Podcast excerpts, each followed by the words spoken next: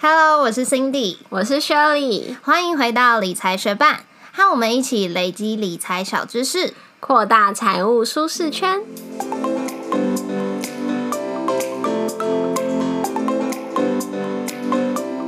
在节目开始之前，我们要来先念一则学伴在 Apple Podcast 上面给我们的留言。他的名字是 Y Y U 八，他说适合新手。身为理财新手，除了可以学习理财基础知识外，内容有时穿插一些个人经验，可以帮助理解。最近感觉越来越看懂的理财新闻了，谢谢你们，非常谢谢 Y Y U 八特地到 Apple Podcast 为我们留下五颗星。真的超开心，可以帮助到你越来越理解财经新闻，然后也非常感谢你特地花时间来对我们表达支持，为我们留下五颗星。我们也会努力把节目做得更好。再次谢谢你的支持，节目准备开始喽。去年我有看一本书，叫做《The Power of Habits》，中文叫做《为什么我们这样生活那样工作》，我觉得非常的好看。那你是看中文版的还是原文版？我是先买原文版的来看，但是看完一遍之后，我就觉得备受启发，然后就觉得这本好书我应该要推荐给更多人看，所以我就立刻买了中文版给我的家人，请他们一定要看。那他们看完之后，其实也觉得非常好看。嗯，那这本书在讲什么？它是在讲说习惯的创造，还有习惯可以怎么样被改变。但其实看完这本书之后，虽然受到了很多启发，可是并没有身体力行去执行这些可能好习惯的创造，或者是好习惯的维持。所以到了现在，就有点又把它就是很像摆在书柜上积了灰尘。直到呃前几周，出版社寄给我们的一本好书，叫做《习惯致富人生实践版》。那看完这本《习惯致富人生实践版》之后，我再度燃起我必须非常好好的重新检视我有哪一些好习惯、坏习惯，并且创造一些我还没有拥有的好习惯。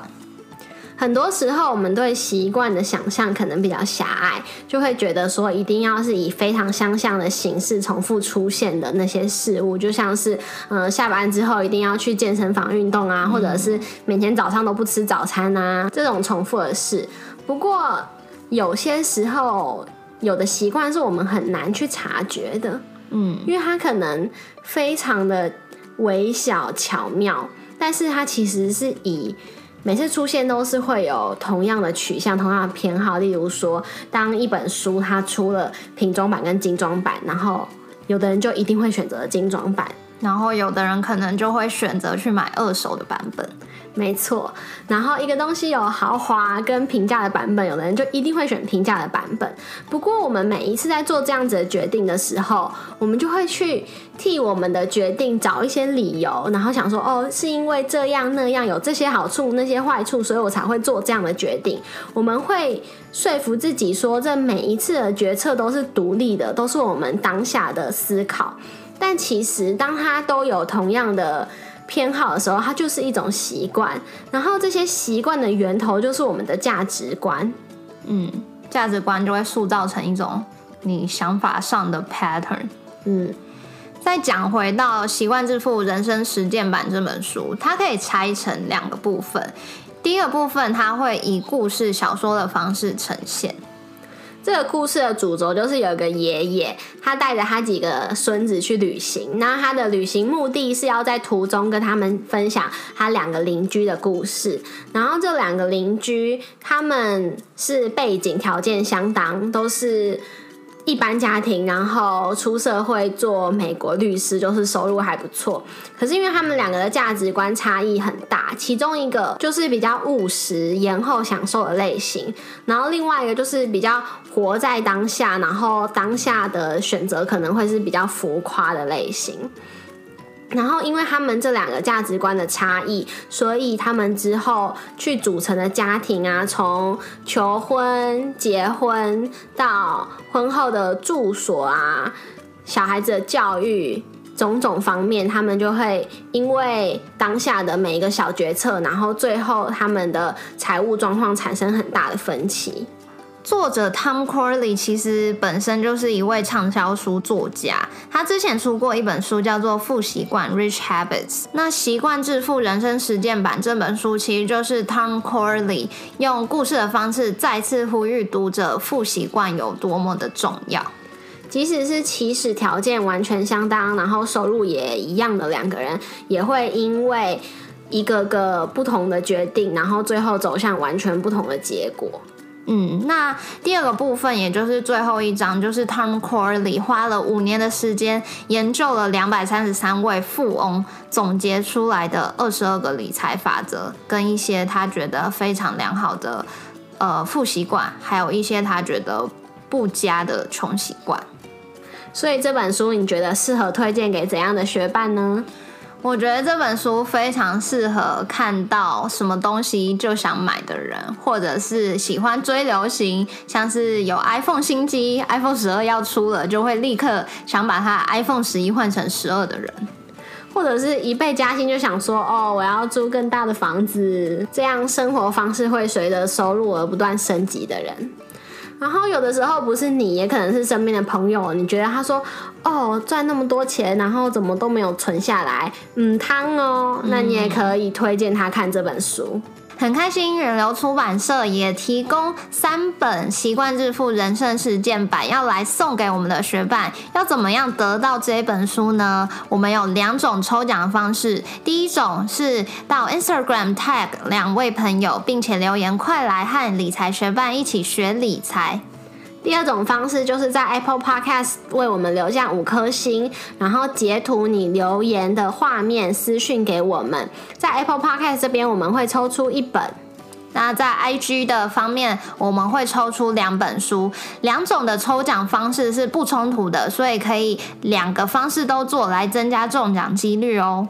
抽奖期间是十月十八号到十一月一号，然后我们会在十一月二号在 Instagram 现实动态抽出我们的奖项哦。想要得到习惯致富人生实践版的学伴，千万不要错过这次的抽奖机会哦。回到《习惯致富人生实践版》这本书，它开头的时候作者就有提到四种致富的类型，那它有排名的哦。它从困难到简单，困难度第一名的是梦想家。跟创业者、梦想家跟创业者，他虽然会是这四种类型里面财富收入最高的，但是他也是有几个代价，像是工时长啊、财务压力很大啊，而且他有高风险，因为并不是每个梦想都会实现嘛。嗯，创业本身的风险就是超高的。对，致富困难度第二名的就是大公司攀爬者。要在一间高大上的公司里面努力爬上高层，然后成为公司的领导人。那他跟第一名的梦想家、创业家一样，他的代价一样是工时长。可是我觉得有一个特别困难的点是，这个大公司攀爬者他必须专精办公室政治。也就是说，在很多很多人都想爬上高位，但是位置就是只有一个，那大家就必须冲康彼此，所以你必须专精办公室政治，在别人想要冲康你之前，先把它绊倒。而且它有很大的风险，就是有的时候就是有不同的人选在竞争一个重要的位置的时候，有时候没有成功就必须要离开，然后你就得去其他地方卷土重来。嗯。那再来困难度第三名的会是顶尖专家，成为一个领域的专家，然后让你在做同样事情的时候，可以领比其他不是专家的人更多的超额报酬。再来累积财富轻松度的第一名就是储蓄投资者。储蓄投资者虽然是最简单的方式可以创造财富，但是作者有提到四个前提哦。第一个最重要的前提就是你必须有中产阶级以上的收入。不过这个中产阶级的收入其实是一个基础。但是只有这个基础是不够的。如果你要靠中产阶级的收入来储蓄投资致富的话，还必须要有良好的致富习惯。致富习惯的元素就是自律、持续跟时间，也就是这本书的主轴。好，我想回去讨论这个故事，因为这个故事虽然是两个人走上不同的路，然后他们的第一个做出不一样的理财决策，就是一个人的婚戒是美金一千元，另外一个人的婚戒是接近美金六千元，所以我就会觉得很好奇啊，没有对错，可是我也想跟你讨论说。你觉得婚戒的价格重要吗？你会有追求一定要钻戒还是怎么样的吗？我完全没有，我一点也不在乎婚戒，因为我本身就不喜欢戴戒指。但如果真的要给我一个婚戒，我会把它挂在脖子上。那你会希望它价钱低一点吗？避免不见啊，干嘛的？会心痛？我会觉得说你不要买太廉价，这样我也不会想戴。但是至少买一个中等阶级，但是也不需要太贵，因为太贵我真的也会怕它弄不见，然后我也不会那么常戴嘛。不用超过一个月的薪水。哦，不用不用。嗯，我的看法跟你差不多，我觉得婚戒啊贵不贵，婚礼盛不盛大都没有很重要。比较大的原因，只是为了做给长辈啊、其他人看，就是哦，我们经历了这些你觉得必要的仪式，这样子而已。嗯，而且书中花比较多钱去买婚戒，花六千块的那位，其实他是不是从他自己的账户里拿出六千块？他甚至是去借钱才去买到婚戒的。那这件事就会让我觉得说，他是在借钱享乐。那这个习惯就不是很好。嗯，我是没有借钱享乐的习惯。嗯，不过有些人可能有，但他没有意识到。例如说，刷卡刷到当月没有办法结清账单，嗯，然后要用分期的去付款的时候，其实也算是变形的这一种故事。如果是一开始就无息分期就还好，但如果是因为没缴清账单，然后就会自动要付那个循环利率，超接近呃十几趴，是不是？就这样就很难致富啊！我投资都很难到十趴了，然后还要付信用卡利息十几趴。这两个邻居他们在结婚的阶段花费有很大的差异，之后下一个比较分歧的理财决定就是。一个人决定要住在郊区，然后通勤去上班；一个人决定住在市区市中心，然后走路去上班。因为这两个差异，所以他们每个月花在住宿上面的金额是有两倍之差。然后你前阵子不是有跟我说你在考虑是不是要搬去台北市市中心住吗？那你是有什么考量？因为我们不是都住在郊区嘛，所以基本上我们到台北的单趟通勤时间就要一个小时。那一天惨的话还要两个小时以上，因为有可能高速公路就是车祸啊、下大雨啊、公车不来啊、干嘛的啊。所以我之前会，嗯，我最近会想要搬去台北，是因为其实有很多聚会活动都是下班之后参加嘛。那有时候我会放弃那些活动的原因，就是第一个，我不是在市区的每一个地方都有办法有公车或者是有交通方式回到我家。那有时候太晚的时候，我就没有办法回家了。嗯，所以这就会让我考量到我到底要不要去参加这个活动。但其实有些活动是对我的职业很有帮助的，所以这就是我考量一个点。嗯，我之前也是每天要通勤的时候，我自己的想法会比较像是觉得说，哦，我下班我没有在工作的时间，大部分都用来通勤了，然后就会让我没办法做其他事情，就身体累，心也累。所以我之前也有很想搬到市中心。我的想法是，如果我把这个时间省下来，可以拿去。做有意义的事情的话，我就会觉得值得。不过，如果我只是想要把时间省下来去休息的话，那我可能就不会这样。我宁愿省钱，然后继续住在家里。不过，从疫情到现在，我就一直在家工作，所以目前暂时是没有这烦恼。嗯，我觉得这个到底是要通勤还是住在公司附近？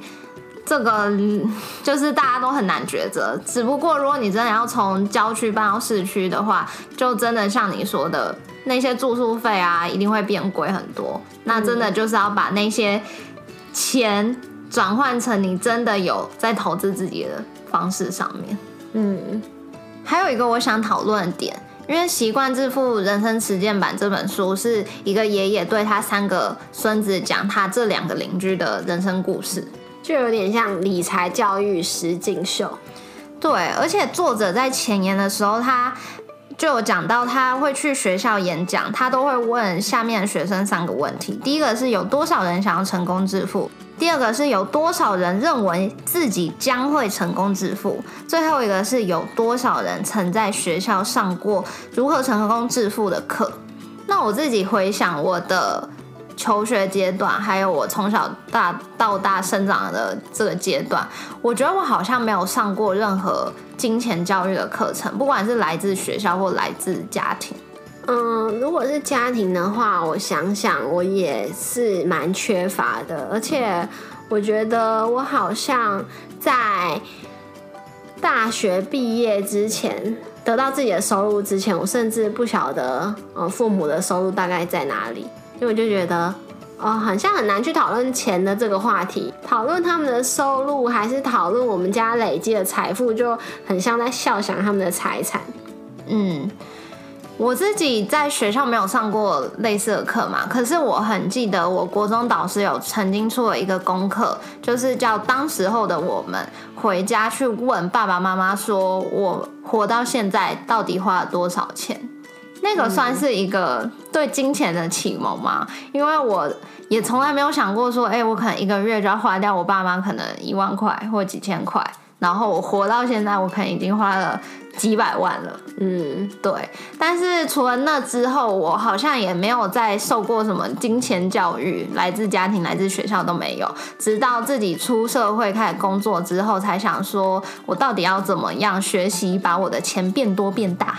虽然小时候没有接受一些学校方面或者是家庭方面的金钱教育，可是这些都已经是过去的事情了。我们现在能够掌握的就是我们现在的生活习惯、我们的消费习惯，我们有哪一些富习惯、哪一些穷习惯。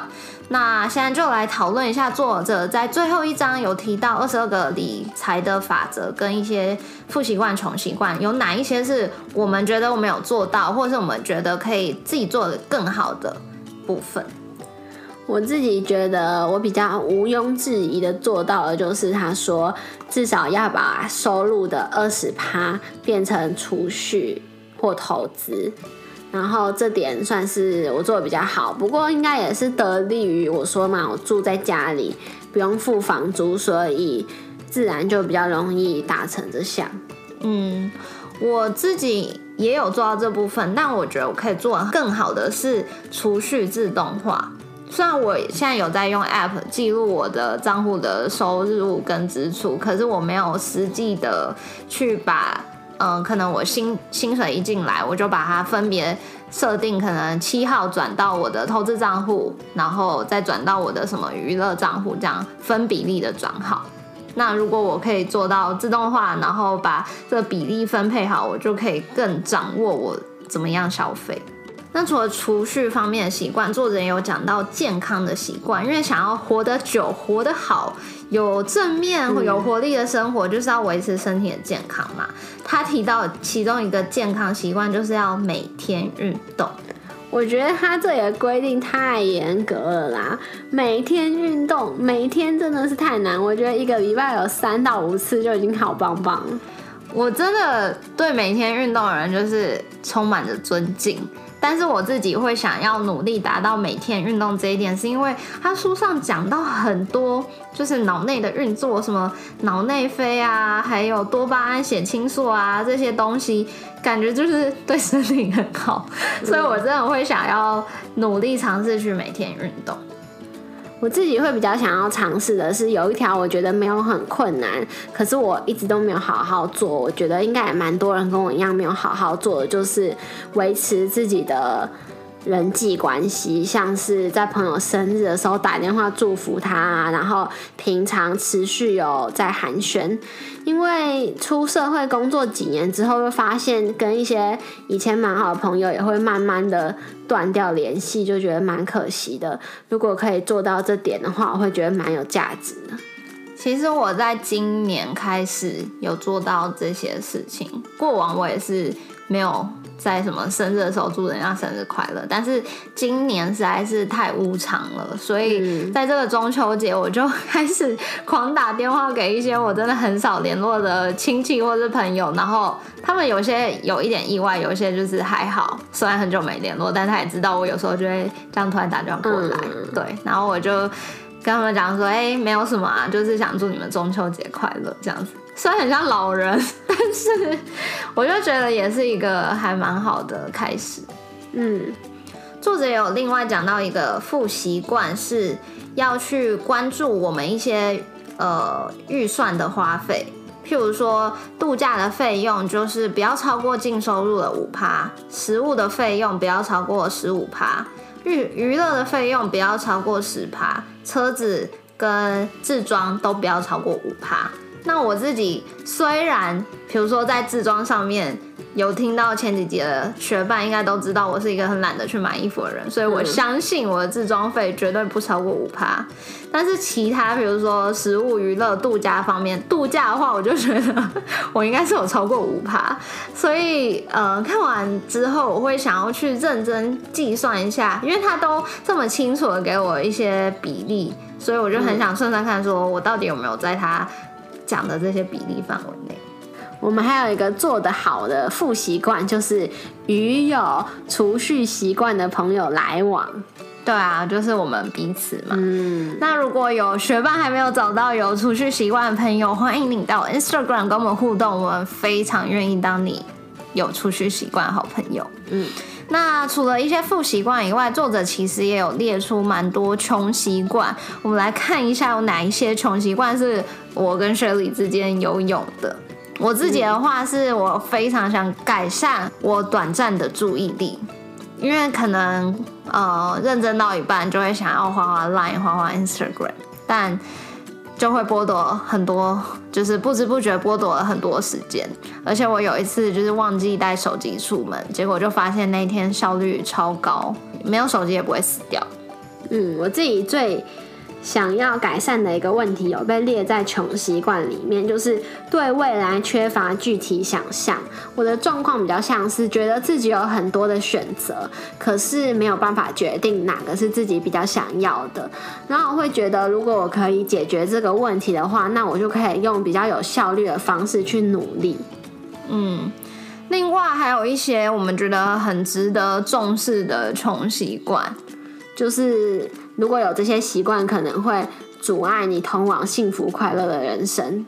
嗯，像我觉得不向别人请教这一点，就是还蛮致命的穷习惯，因为这常常会让你浪费了许多时间去在面就是兜圈。可是只要跟别人请教，你或许就可以更快速的学习。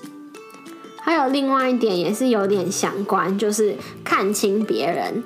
就是当看到有人蛮成功的，就会想说他凭什么，或者是觉得，嗯，他只是幸运而已，或者是觉得是大家世人不清。